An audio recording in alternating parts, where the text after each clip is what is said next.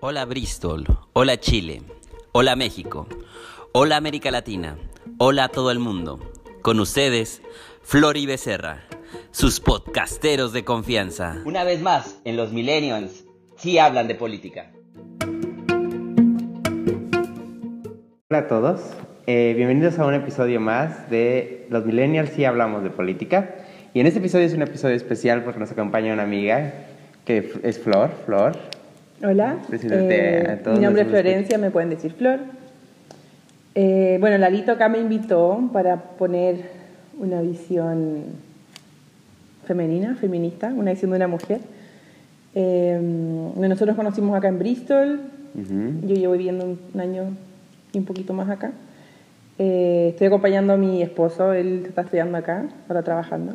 Eh, y bueno, yo a lo que me dedico ahora, o antes de, de venir para acá, estaba, entre otras cosas, eh, vendiendo copitas menstruales, en, allá, bueno, allá en Chile, en Curicó, en Santiago también. Y con esto de las copas menstruales empecé a, bueno, hice un par de cuentas de Facebook, Instagram, eh, y ahí empecé a meterme en el mundo de las copas menstruales, la menstruación consciente, siempre desde un toque entre humor, pero también responsabilidad. Y, ahora full feminista, tratando de poner un toque más, más feminista a la, a, la, a la plataforma de Instagram, a la cuenta. Y claro, y con eso te diste cuenta de que las mujeres sí estaban interesadas en escucharse entre ustedes, ¿no? Que a veces es como un mito que tenemos los hombres de que no sabemos que ustedes se comunican más allá de las cosas triviales que a veces los medios nos hacen ver que las mujeres solo pueden hablar, ¿no? ¿Cuál ha sido tu Sí, experiencia hablando con otras mujeres de otros temas, digamos? O sea, con el tema de las copas menstruales, Sí, sí. a la- así, hablando directamente de menstruación, hay mucho interés, pero también es como un poco de interés que uno no conocía, por lo menos yo misma, cuando se empezó a menstruar era como, ah, sabía que se iba a pasar inevitablemente, todas en teoría vamos a menstruar, y, y no era de lo que se habla mucho, porque toma y tienes tus toallitas, tú te las arreglas, tendrás que pedir prestada de repente. Eh, o sea, no prestada, te pasaban una y tú, si es que podías, devolvías una. Eh, pero por lo menos el, el feedback de este tipo de páginas, yo porque, claro, yo tengo mi cuenta, administro la mía, pero siempre visito otras páginas, no solo eh, chilenas, eh, muchas argentinas, mexicanas, colombianas también. Eh, desde la, la- la interacción que tienen las mujeres, desde los comentarios que hay, que eso es público para todo, pero también yo como administradora de la cuenta, que es Naturiflora, así que ahí la pueden visitar. Sí, lo voy a poner. Eh, muchas preguntas, desde cosas como bien básicas, mujeres que no sabían que la menstruación y el pipí salen por distintos orificios de nuestro cuerpo. Eh, lo más entretenido ha sido, o el, feedback más entretenido que he tenido, eh, son las anécdotas, como cuando mujeres te contaban sobre el uso de la copita o, o sobre su experiencia, o desde que no les fue bien con la copita, que después de, no sé, un año tratando de ocuparla, Ujú. empezaban a, a ya a tomarle la mano y podían llevar a sus otras amigas. Yo creo que también en parte esa como, como mito de que las mujeres nos juntamos y hablamos de cosas triviales, eh, ha sido como necesario que se cree eh, tener esa historia de que la- nosotras como mujeres no hablamos de cosas, eh, no- no- la, la palabra no es interesante, pero que no, no conversamos más allá de lo, como de lo relevante. Ujú. Eh, porque muchas veces sí necesitamos esos espacios igual que todos de hablar de, de leceras, de tonteras, o, o de hablar quizás de cosas importantes, pero siempre quizás con un poco de humor, o a la vez también con un poco de, de vergüenza. Yo creo que eso sobre todo, sobre, sobre todo vergüenza con respecto a la menstruación. Lo que yo estoy tratando de hacer con, esa, con la página, con, con el Instagram, o bueno, y con Facebook también, es sacarle la vergüenza que hay a menstruar y que todas podamos hablar de, poner el tema que justo yo creo que de- desde un punto de vista muy machista y heteropatriarcal creemos que ese tema no vale la pena ponerlo en la mesa. No, Nunca, nunca se ve en una mesa familiar en- mientras que uno coma Literal habla- hablar de menstruación. Y- Que el 50, más del 50% de la población mundial menstrua y no es un tema. Y no es un tema, y, y mucha gente dice, oye, pero no debería ser tema porque es una cosa privada. Y bueno, está bien, si, si tú quieres que, que, esa, que esa parte tuya sea privada, está bien, pero La tuya personal, no la sí. impongas en el resto, que al final es como todas las, las cosas, no impongas tu, tu visión. Es que una cosa es la, es la, toma- la tuya personal, por ejemplo, uno no, no- a lo mejor no quiere externar eh, su vida sexual particular, pero sí se puede hablar de sexo, en lo general. Claro, y las veces que hemos hablado de sexo ha sido entretenido. Exacto, por supuesto. Pero claro, con respecto a la menstruación también porque, eh, y, o lo que yo he aprendido, es que es mucha, o sea, es mucha vergüenza y mucha vergüenza contigo, así como con tu propio cuerpo. O sea, yo recuerdo, ¿por qué tuve que ser mujer? ¿Por qué Mm. tengo que menstruar? Hay muchas, hay muchas mujeres que lo han sufrido años y años y años y terminan, bueno, quizás después de que fueron mamá o después de, no sé, de, endometriosis muy severas, terminan sacándose el útero porque ya como que no, no hay otra manera de dejar de sufrir con, la, con respecto a la menstruación. Mm. Eh, pero sí nos han enseñado a, a ocultarlo y no hay ninguna necesidad, no, no, ¿Tú crees que, que si es un tema, ese asunto de la vergüenza hacia estos temas, es, es algo que es, interioriz- es machismo interiorizado en la sociedad? Sea, sí, de todas maneras, porque necesitan tener las cosas. Con muchas otras cosas como ya, usted señorita contrólese, hay temas de los que no habla, sea como su pudor. Y la menstruación sobre todo, para mí ha sido igual bien liberador poder hablar de estas cosas con, bueno, con mis amigas, quiero que entre todas las amigas siempre uno habla de, de esto, no, no, no sé qué tanta profundidad. Eh, pero claro, en, la- en mi casa, de, de, o sea, mi familia, ahora yo con mi pareja, mi hijo, de repente hablamos de menstruación. Eh, en mi casa con mi mamá, no sé, creo, creo que ahora que yo ya he estado como dedicándome a esto un poco, lo hemos hablado, nunca se habló antes. Mm. Eh, claro, y a mí así como, así como eslogan me gustaría así como que para que en cada mesa se hable de menstruación. Claro.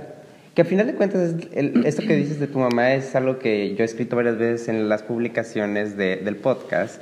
Es que los millennials estamos en una posición de cambiar muchas cosas. Es momento de tomar las riendas de este planeta y entre no solo, solo hablar de política, sino de hablar de otras cosas, es romper los, el status quo previo. Una de esas es qué tanto de las cosas en las que nos sentimos tímidos o como que incómodos no es tanto que tenga alguna razón lógica de serlo, sino mucho es el sistema que se ha impuesto a que sientas pudor, sientas vergüenza, te sientas mal y sobre todo lo relacionado con las mujeres. De hecho, yo hice varias, varias historias respecto a qué tantas cosas no nos damos cuenta los hombres que vivimos en una sociedad donde algunos creen, no, es que aquí no hay machismo. Sin embargo, simplemente, en ¿cuántas veces has tenido una conversación en la mesa sobre menstruación para preguntarle a tu hermana, a tu mamá? ¿Cuánto has dado esa oportunidad? Muy poco. Y, y yo creo que, em, que si la tuviéramos, no, no sé en el caso de mi familia en particular, pero por ejemplo, no sé, estoy inventando, ir a comer con, al- con algunos, algunos amigos y con sus padres, por ejemplo, que alguien dijera, oye, no sé, estoy menstruando desde ayer, yo creo que muchos se pondrían incómodos. ¿Y, y por qué, ¿Y por qué tendría que ser algo así? No debería. No, no debería, porque además desde esa vergüenza tú le estás enseñando a los que vienen más abajo, a, lo- a los hijos. o sea, que es algo que avergonzarse. Claro, y, y que no y que no necesitamos, ya, o sea, y, y- y cada, cada tema tabú que se pone es ponerle un peso más a, a esa persona que no necesitamos. O sea, sería mucho más fácil para cualquier niña en el colegio o cualquier mujer eh, poder decir libremente en el baño, una permiso, necesito ir a cambiarme la toallita, sin que el resto dijera, uy, se va a Claro. manchar o... em, Bueno, ¿cuántos casos hay? Eh, Yo lo- los viví y en algún momento de- desde, desde afuera de, de compañeras que no se habían dado cuenta que iban a menstruar ni cuándo iban a llegar y pasan por una terrible vergüenza porque además desde ahí hay hombres que creamos que no hay una desventaja desde ahí, desde el simple hecho de que en una etapa de tu vida tú no tengas que sufrir al pasar por la pubertad. Sí. Y las mujeres sí. es una... Hasta a mí no me gusta verlo como una desventaja porque yo no me siento en desventaja por menstruar, pero la sociedad sí me pone en desventaja Sí, por menstruar. exacto. Eh, o sea, claramente, y esto es con las mujeres que tienen dolores, sí es una desventaja porque es difícil estar en una reunión y que de repente te empiezan a apretar la- el estómago y tú no puedas seguir en la reunión, o no puedes seguir en la clase, o no puedes seguir en el trabajo. Sí, es una desventaja. em, pero que desde el colegio o, desde antes, no sé, pero que, venga y te pongan todo ese peso encima. O sea, acá en Inglaterra, las mujeres, las niñas, eh, un estudio hace dos o tres años de Plan International, descubrieron que al menos el 10% de las niñas de Reino Unido estaba, em, había tenido problemas para acceder a productos de gestión menstrual, toallitas, tampones, 10%. no las copitas, 10%. Y tú decís Inglaterra, primer mundo, ¿cómo va a ser el 10%? Y era el 10%. ¿Y a qué llevaba eso? A que las niñas estaban perdiendo colegio. O sea, perdiendo educación, perdían tres días de clase o, un día de clase, se perdían quizás una hora porque por tener que salir de la sala, de alguna manera envolverse el calzón en, en, en confort, en papel higiénico. Niñas acá en Inglaterra que se ponían calcetines en el, en el calzón, en vez, porque no tenían dinero para, para poner toallitas, o sea, para comprarse toallitas. Y claro, y esto, el, como que el foco de este estudio era determinar, claro, que si había un porcentaje de la población que no estaba teniendo el acceso a, productos menstruales, eh, se, concluyó que había una pobreza menstrual, eh, que principalmente era algo económico, donde, claro, una familia, pucha, compramos, una familia sin recursos, compramos comida o le compramos toallitas a la niña y a la mamá de la casa. Van a comprar comida porque necesitan la comida para ir.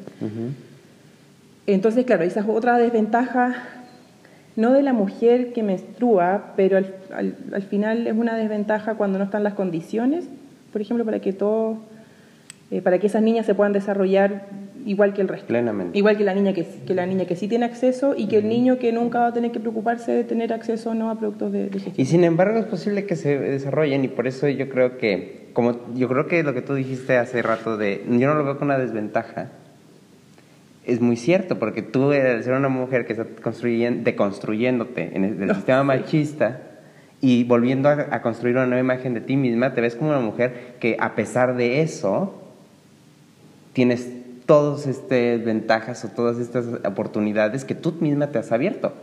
E, eso te hace una mujer mucho más poderosa. Eso es lo que yo... Cuando, cuando tú rompes una barrera que te ponen y te das cuenta que la rompiste, sí te, te, empodera. Y creo que esa es la clave de, la, de parte de las deconstrucciones que tenemos. Y la deconstrucción es para todos. Eh, en mi caso, eh, muy particular, yo siempre lo, he platicado con Juan en el, en el ámbito de los homosexuales, de por qué los homosexuales luego tenemos mucho más valor, es porque ya rompimos una gran barrera de deconstrucción, de ir contra el, contra el estigma de la masculinidad. Algunos siguen siendo, tenemos machismo, todos tenemos machismo, pero ya al romper el primer paso del estigma de la masculinidad te, te libera. Y a veces es lo que yo creo que, tú como lo ves con otros ojos, y a mí me pasa, los hombres también sufrimos el machismo, aunque no nos damos cuenta. Tenemos ventajas en este mundo, pero sí estaríamos mucho mejor si también combatiéramos el machismo, no solo que sea una lucha de mujeres. Sí, yo, a mí, justo algo que, dijiste, eh, yo hace dos semanas era de, tenía la postura, no lo había pensado mucho, como que no, era, me preguntaba si sí o no, con respecto a la participación de, los hombres en las marchas de mm. mujeres. A mí, así como de yo como persona, no me gusta dejar a gente afuera de lo que sea. No, no me gusta porque eh, mucho tiempo yo fui la que se quedaba afuera y estar afuera no, no es muy cómodo. Eh, estar, sentirse como marginada no, no, no es para nada bonito. Y decía, no, pero ¿por qué los hombres no pueden acompañar a sus esposas, a sus parejas, a sus hijos, a quien fuera a la marcha? Estoy pensando en la marcha del 8 de marzo y yo decía, pucha, qué lindo ir con Claudio y con los niños, porque Claudio acompaña a los niños y yo ahí con la bandera. Y bueno, hablando con Claudio, viendo un video también de... No me acuerdo de quién era el video y los hombres no tienen cabida en ese espacio mm. de las marchas. Eh, y de repente es necesario como llevarlo al extremo de, de, pucha, una mujer abusada no le gustaría que su abusador estuviera con ella. Claro. Porque es un, momento, es un movimiento de para por mujeres contra el machismo. Y el machismo, en la, o sea, somos una sociedad y, y todo, hombres y mujeres hemos ejercido machismo, eh, pero sí o sí, para que las cosas cambien, todos tenemos que entender, o sea, o nuestro rol, tenemos que ver cómo, cómo podemos ayudar para, para destruir el patriarcado. No, no es que, no es que formemos parte de, en los mismos momentos de la lucha. La lucha debería de estar Para nada, encabezada por, tiene la- por las mujeres y nosotros somos satelitales. Y es parte, y el, el, el- el atenernos a ser satelitales es parte de romper el propio machismo. O sea, Claro. el momento que digamos, no es nuestro Dar un momento, paso al costado. Y no es eso a nuestro los hombres les momento. cuesta mucho. Sí. Sí, mucho, en, en un par de, de- creo que eran comentarios a este video, donde explicaba como que era un hombre que le explicaba a los otros hombres por qué tú no tienes que, que participar de las marchas. No, miento, el video, el video era por qué un hombre no, no es feminista. Onda, por qué una, un hombre no se puede autodenominar feminista. Ese era el video. Mm. Eh, y claro, pueden ser Aliados. aliados, que es como el, el término, eh, compañeros, pueden apoyar la causa, pero desde su espacio, o sea, desde cada hombre desde su espacio vea eh, de partida cuáles son sus beneficios por ser hombre. De repente puede ponerse en el caso de, pucha, yo, yo tengo esta vida, esta, o sea, esta fue mi trayectoria hasta llegar hasta donde estoy ahora. Si hubiese sido mujer, ¿esto hubiese sido de esta manera? Sí, quizás no. Lo siguiente, lo estudié en la universidad. Para, una, para un hombre que va a la universidad, no está expuesto, por ejemplo, en, una, en, una, en una fiesta, en un carrete, una tarde en la universidad después de estudiar. Ujú. Si que está borracho, es muy poco probable que se le acerque una mujer con algunas mm, con intenciones de, de tener algo. Pero la mujer tiene que, tiene que tener ese cuidado. Eh, y eso ya te pone una desventaja.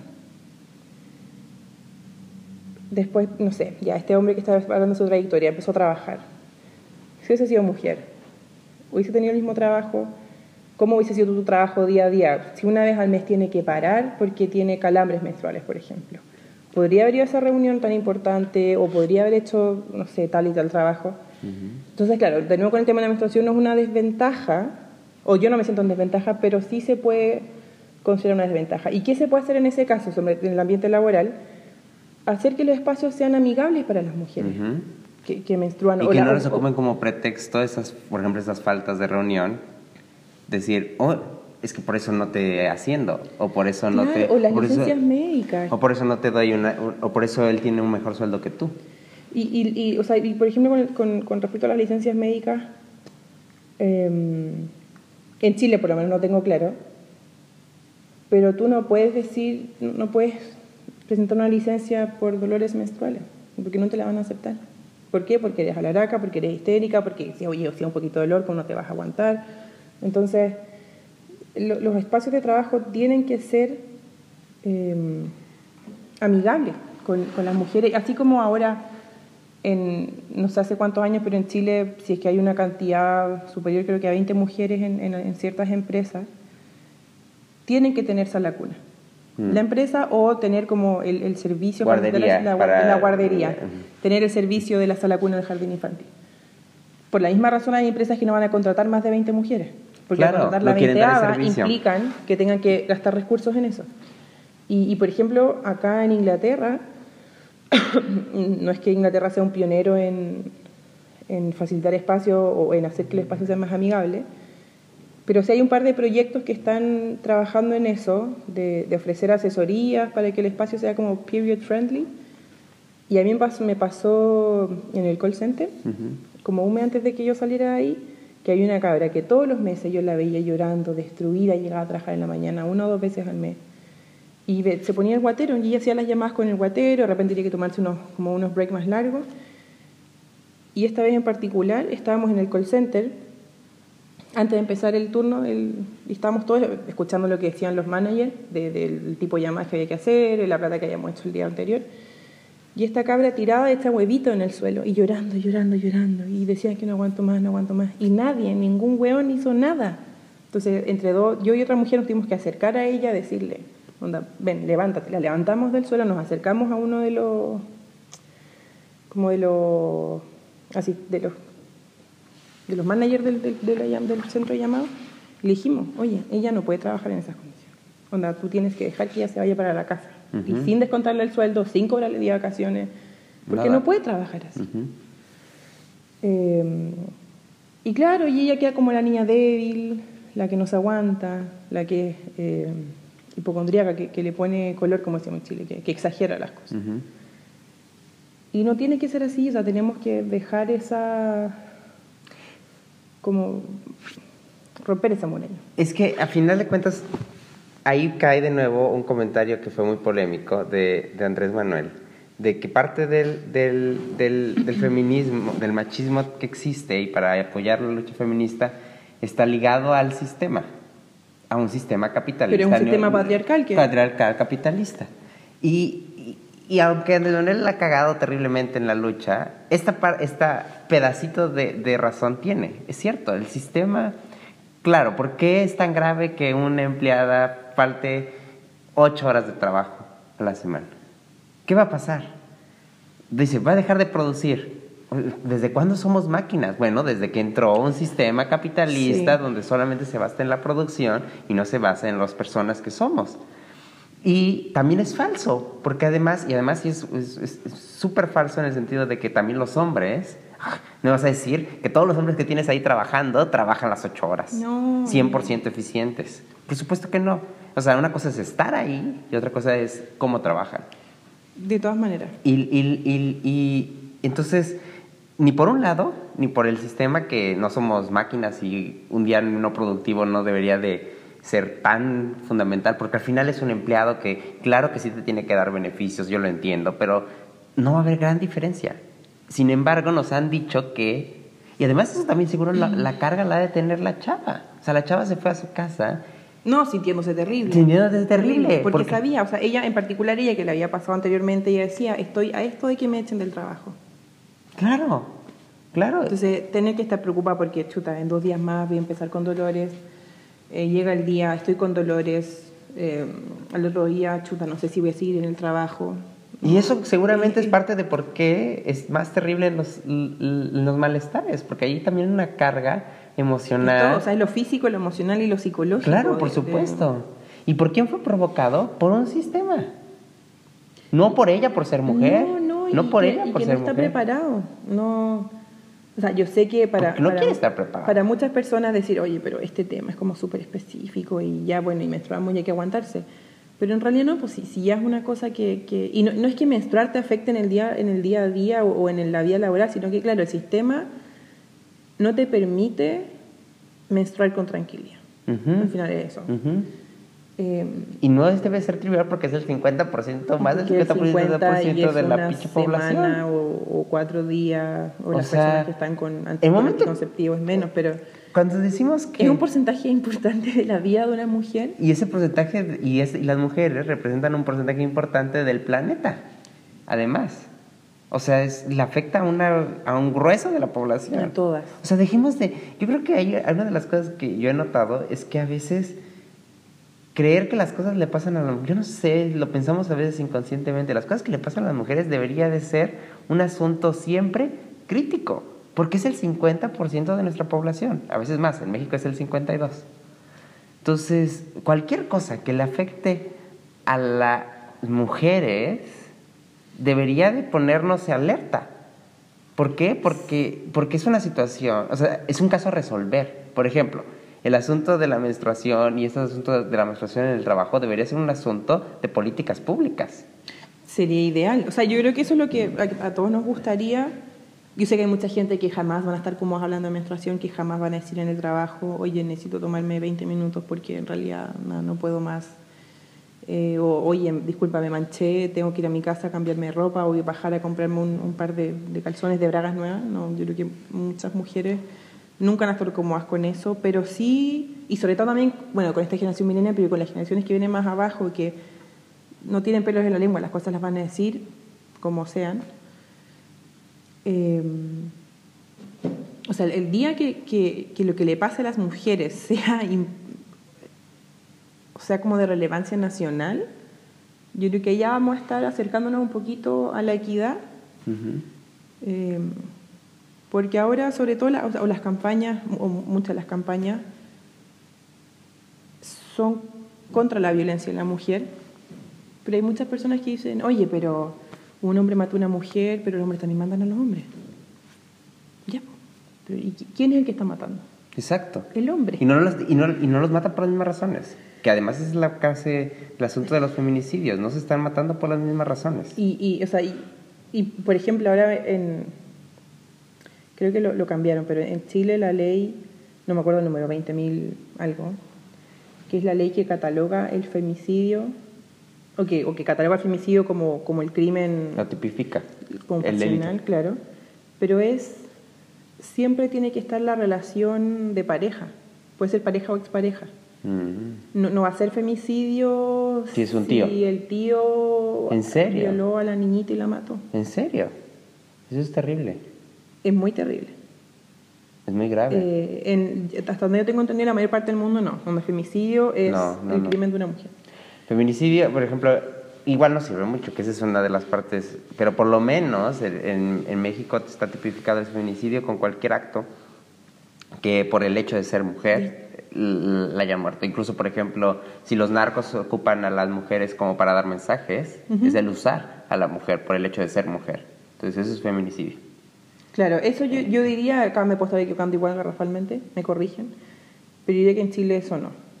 En Chile, hasta donde yo entiendo, la, la ley que tipifica el femicidio como crimen tiene que ser pareja o expareja. Creo que ahora, es, claro, ahora está como el, el pololo, porque esto de pareja o expareja era así que estaba casado, sí que convivían. Ujú. Pero, por ejemplo, si era como el pololo, el novio, da lo mismo. Sí. La, la cosa es que eso es terrible porque, eh, y, y aún así te digo, eso, eso no basta en un país como por ejemplo el caso de México, que lo que están luchando la- la- las mujeres es de que se tomen acciones realmente, porque volvemos, hay un asunto sistémico de cuando llega una mujer a, de- a dar una declaración, oye, eh, me golpearon, o llega, o llega al, al sector salud y tiene golpes, el médico no dice, ay, oye, tienes golpes, voy a levantar un reporte para canalizar al Instituto de las Mujeres que te dé atención. Eso sería ideal. No, lo que hacen es, ah, sí, tómate esto, chao.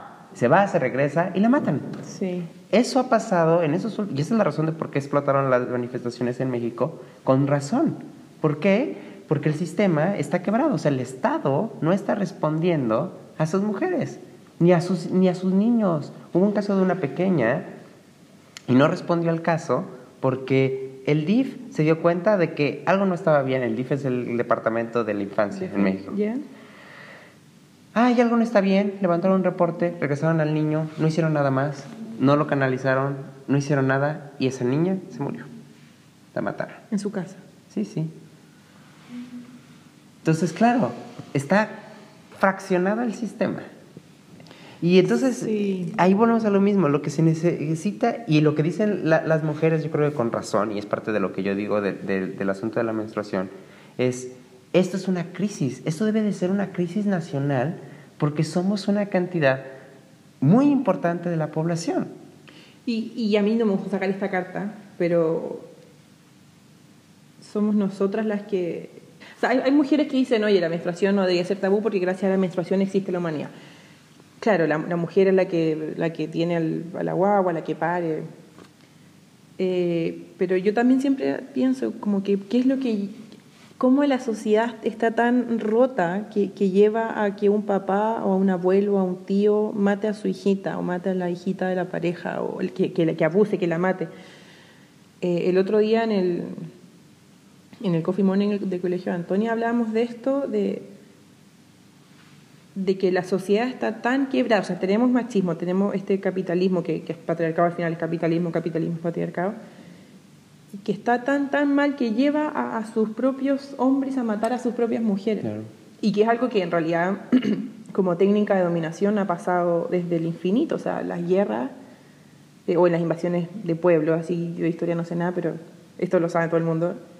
Las, en invasiones de pueblos ya saqueaban con todo, pero además al saquear abusaban de todas las mujeres y mataban a- Claro, a para, niños. para imponer a su, su, su Y era la manera, era la manera de, de mostrarse, de, de decir, oye, acá nosotros matamos. Y además es la manera de, de dañar, o sea, la, la mujer, eh, una, una sobreviviente de abuso, nunca lo va a olvidar. No es como que... Mm. O sea, la, la, la huella está ahí. Entonces, cuando la sociedad, eso es lo que yo a no, no, como que me cuesta creerle al, al, a los hombres en general, es de, de cómo vamos a hacer que las cosas cambien. Onda, ¿qué, qué, qué, estás haciendo tú para que, para que también el, mundo cambie?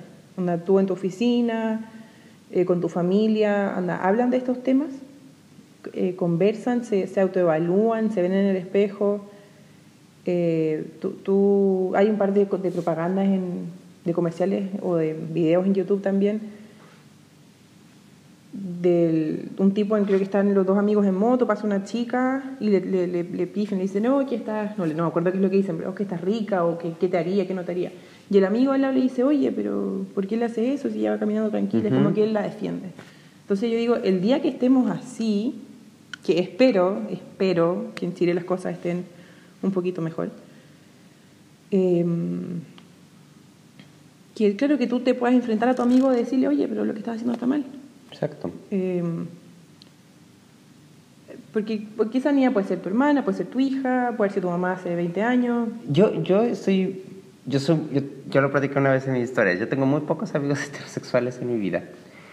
Y eso me hace que yo me impacte de muchas cosas. Cuando me entero de actitudes que hay entre grupos de hombres, hay una, hay una capacidad de aclanarse de manera grotesca que, que, que a mí me, me, me priva en el asunto de cómo entre ellos pueden encubrirse agresiones de muchos niveles, en muchos rangos de agresión, agresiones a mujeres, incluso propasarse con mujeres, violaciones con mujeres, infidelidades, engaños, eh, mofas, burlas, todo entre ellos se vale. Bueno, las conversaciones, eh, a mí no me gusta ocupar mucho el asunto de Trump, pero las conversaciones de Trump son muy reveladoras. Y claro, en Estados Unidos dijeron, no, Trump es un enfermo, porque oíste cómo en los vestidores hablaba de las mujeres Trump.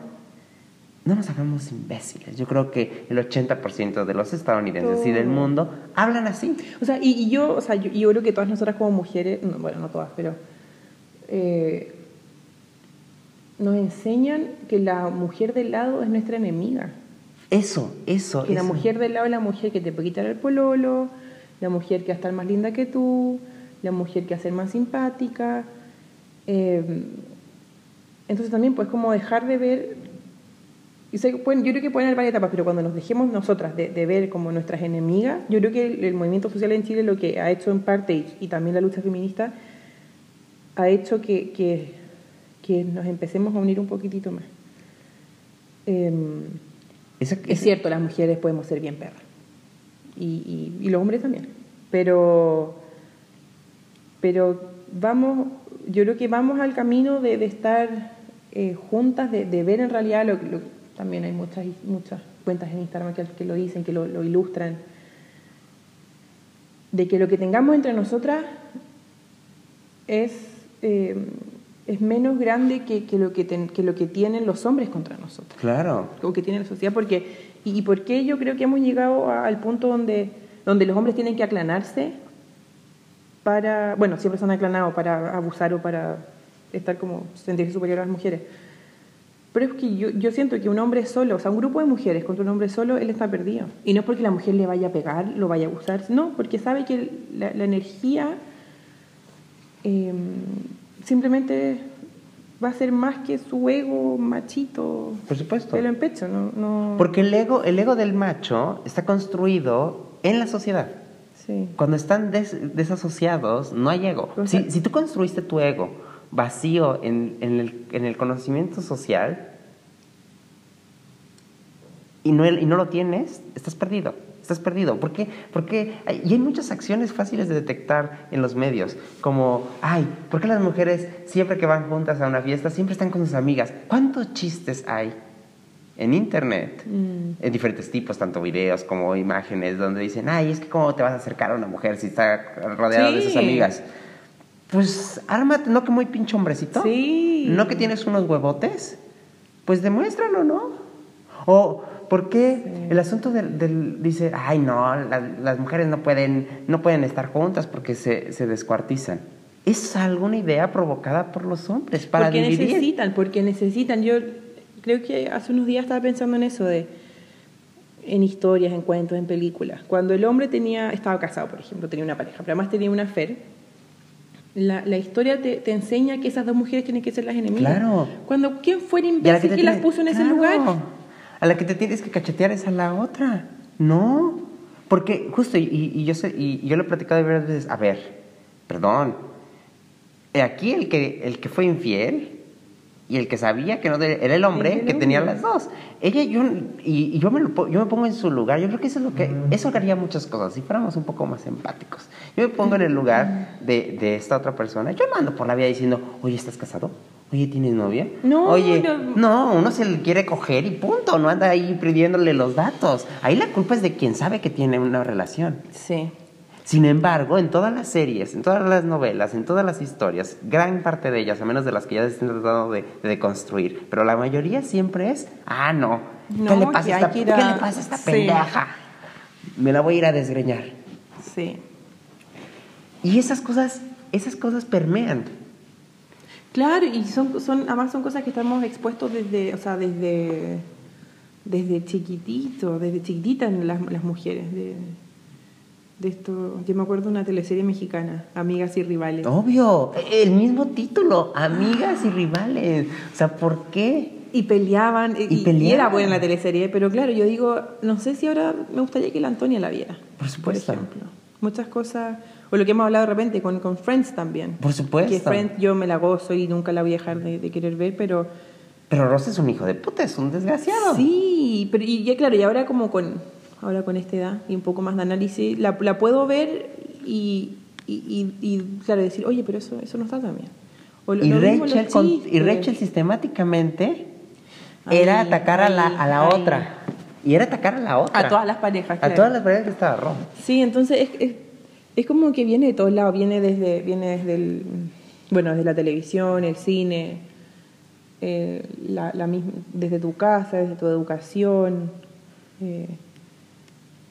Entonces, no sé, para, para, para que todos nos podamos deconstruir, eh, hay que hacerlo de a poco y con las cosas que tengas a mano. Ujú. Así como que en tu Y desde- día a día da un paso al costado y, y ve tu privilegio de hombre Ujú. y decir, bueno, ahora vuelvo como con los ojos un poco más abiertos. Y, y yo creo que yo creo que aquí hay dos cosas.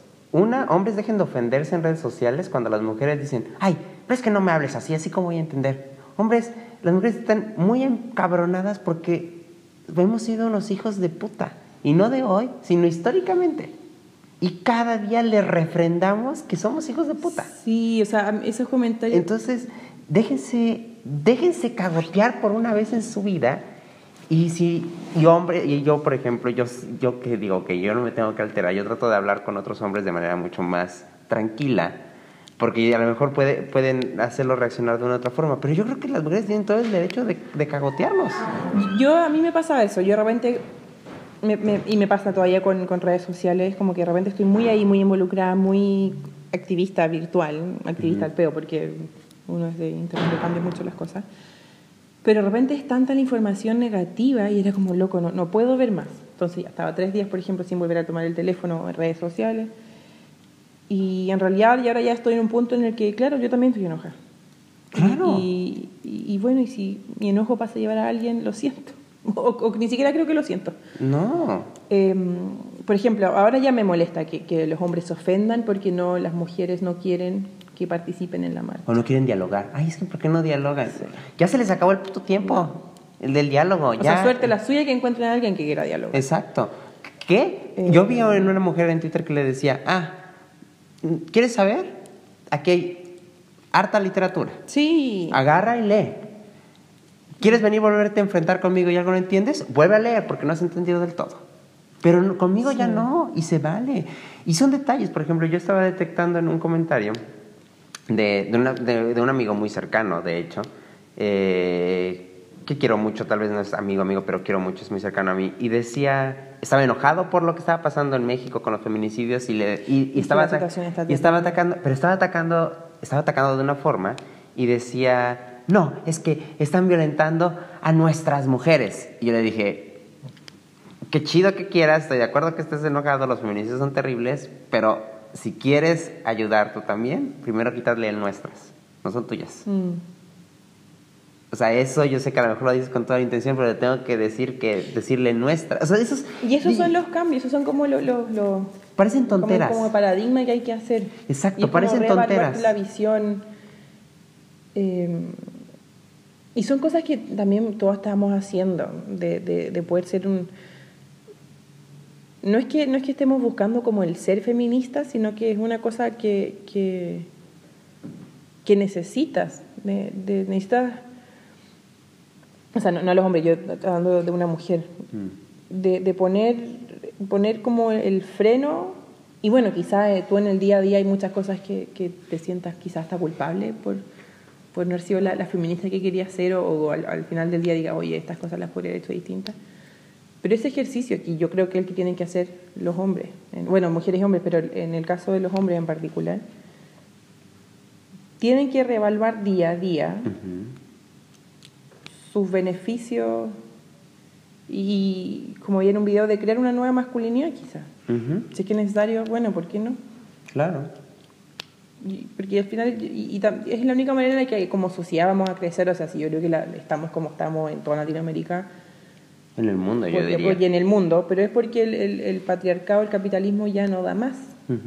Entonces, y, y bueno, y quizás somos nosotras las mujeres las que tenemos que crear, venir con un nuevo modelo de- Por supuesto. donde, o sea, que parta desde el desde la equidad y desde el donde no es necesario que un grupo se, se imponga al otro, que, que es lo que ha pasado desde al inicio con el hombre y la mujer.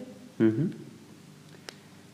Ok, yo creo que este video lo planeamos para hacer dos podcasts, dos episodios de podcast, porque hay que aprovechar que Flor está aquí. Porque Flor se va. Pero Flor se, va a ir vuelve. de- Flor se va a pasear un rato, entonces, va a volver. Así que igual si quieren seguir discutiendo de estos temas para futuros podcasts, pueden poner comentarios. Por favor, comenten todo. Coméntenos todo. Y cosas, situaciones que se hayan encontrado a hombres y mujeres en su, en su machismo interiorizado, porque lo tenemos, lo tenemos todo. Y, y yo, o sea, uno como feminista, mm, no es que. O sea, somos feministas, pero estamos criadas en una cultura machista, entonces yo creo que siempre vamos a tener. Claro. Y empecemos a, Cosas. a- em- y empecemos a, a generar esa cultura de que nos dé vergüenza, que nos debería de vergüenza. que nos dé vergüenza realmente, que nos dé pena el encontrarnos en una acción machista, que todos tenemos. Así que mañana nos vamos a encontrar seguro con una acción machista, pero la clave es que nos demos, nos sintamos realmente avergonzados. Primero que la detectemos y luego que nos sintamos avergonzados por la acción. Sí, y claro, y que el otro día la acción sea distinta. Claro. De, de no. de no repetir. Y, y- y si uno necesita ponerse en el. Yo digo, póngate en el caso de una mujer, pero en realidad es difícil, porque no, no, no saben. ¿no? Así como yo digo, bueno, me voy a poner en el caso de una. de una mujer. eh, de una mujer africana. No puedo porque no, no, o sea, así como ya para experimentar, por ejemplo, el racismo, no, no, no, no puedo porque no sé cómo. Yo creo que los hombres tampoco saben cómo hacerlo, pero pidan ayuda, pregunten. Sí, yo creo que las mujeres somos las primeras que queremos que las cosas cambien y si necesitan un poco de ayuda está bien, lo vamos a hacer. Y si lo bueno hay que mandarlo a leer el libro, lo vamos a mandar a leer el libro, lo vamos a mandar a leer, que vean historias de Instagram, que vean La, la- la- empa- empatía, aunque es cierto, no puedes llegar al extremo de ponerte en los zapatos, pero la, empatía ayuda a abrir tu sensibilidad, a decir, ok, no puedo estar, pero en el momento que tú no puedas proyectarte al 100 hacia una figura como dices, Sí. entonces te callas. O sea, así de sencillo. es mejor. Entonces cierras el hocico. O sea, si no te logras proyectar a, a ciertos niveles de empatía, porque la empatía hay que también entrenarla, Hay que trabajarla. entonces, mientras te callas. O sea, Estoy de acuerdo. mientras te callas. O sea, hay que empezar a actuar más, algo muy Sí, hay, difícil. hay que ser un poco más radical. Yo, yo, eso es lo que, yo creo que eso es lo que es mi aprendizaje para este año. Ser un poco más radical con, entre con mis acciones, con mis conversaciones, porque lo que decía antes, desde que, desde, desde, la no, desde que no quedé ser marginada, yo creo que uno ha aceptado tantas cosas y es como, oye, no, aquí, tú llegas hasta acá, mira mi mano, habla con mi mano, pero no voy a hablar conmigo. Ujú, ujú. Sí. Eh, entonces sí, claro, por sugerencia de, que desde las Alemanias, es una amiga alemana que me sugirió hacer los videos más cortos. Eh, Es momento De de momento. cortarlo. Y luego vamos a ver cómo avanza, entonces también de eso opinen. Y pues nada, nos vemos el siguiente episodio. Flor va a seguir aquí, otro episodio Me voy a más. cambiar la ropa para que se vea distinto. Ok. Y claro, comenten, que ese tema creo que nos incumbe a todos. Sí, porque además creo que hablamos de varias cosas Sí, así son nuestros podcasts. interconectadas. Nos vemos. Chao. Ok. ¿Qué te pareció? Me encantó.